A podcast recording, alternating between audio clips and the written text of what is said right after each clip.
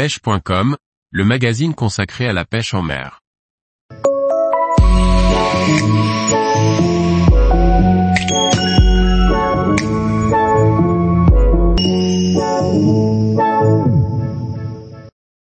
Cap au large de l'archipel des Glénans pour des pêches profondes du bar. Par Thierry Sandrier. Lors de vos sorties au Glénan, si vous choisissez la route du large, les pêches profondes deviennent la norme. Il vous faudra alors être capable de maîtriser vos animations entre 20 et 35 mètres d'eau pour pêcher efficacement les nombreuses têtes de roches isolées dans le sable et les grands plateaux rocheux. La jument, bassan héros, les blouiniers, les pourceaux ou encore basse pérenne sont des noms bien connus pour ceux qui arpentent l'archipel à la recherche des bars. Ces spots sont des incontournables pour les amateurs de pêche profonde. Il s'agit de grands plateaux rocheux bien souvent exposés au courant et qui de ce fait peuvent abriter des mattes de bar si la mange est présente ou au moins des poissons postés. Mais ces plateaux ne sont pas les seuls spots du large et nombreuses sont les têtes de roches isolées au milieu du sable. Ces têtes de roches font alors office d'oasis et concentrent immanquablement la vie.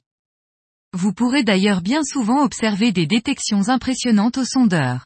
Vous pourrez y capturer votre poisson record. Sur ces spots, il est impératif de maîtriser la pêche profonde et cela ne s'improvise pas et demande de la pratique.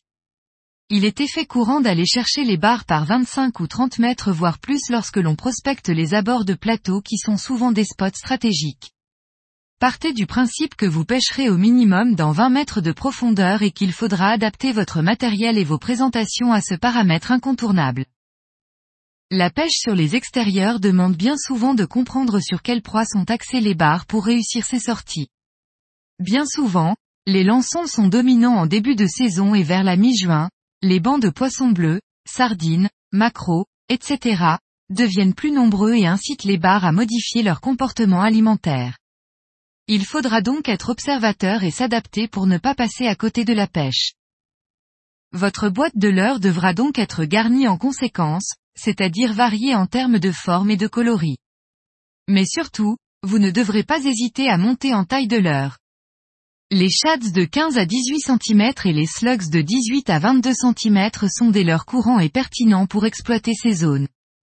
S'il est évident que ces bouchées vous permettront de faire craquer les plus gros spécimens, n'ayez pas peur, les sujets d'un cinquantaine de centimètres les attaqueront tout aussi volontiers. Sur les têtes de roche et les plateaux situés au large de l'archipel, les pêches en traction proche du fond et les pêches en linéaire dans la couche d'eau sont les plus efficaces. La seconde l'est tout particulièrement lorsque les poissons sont actifs ou que vous identifiez un banc en pleine eau. La pêche en traction quant à elle, vous permettra d'aller chercher des poissons postés plus près du fond. Sur ces profondeurs et à plus forte raison si le vent s'en mêle, il est courant de recourir à des têtes plombées de 50 grammes ainsi vous devrez être muni dans l'idéal d'une canne d'environ 2,40 mètres et de 20 à 80 grammes de puissance. Un moulinet en taille 5000 équipé d'une 13 PE 1.5 et d'une tête de ligne en four au carbone 35 centièmes compléteront votre ensemble. Tous les jours, retrouvez l'actualité sur le site pêche.com.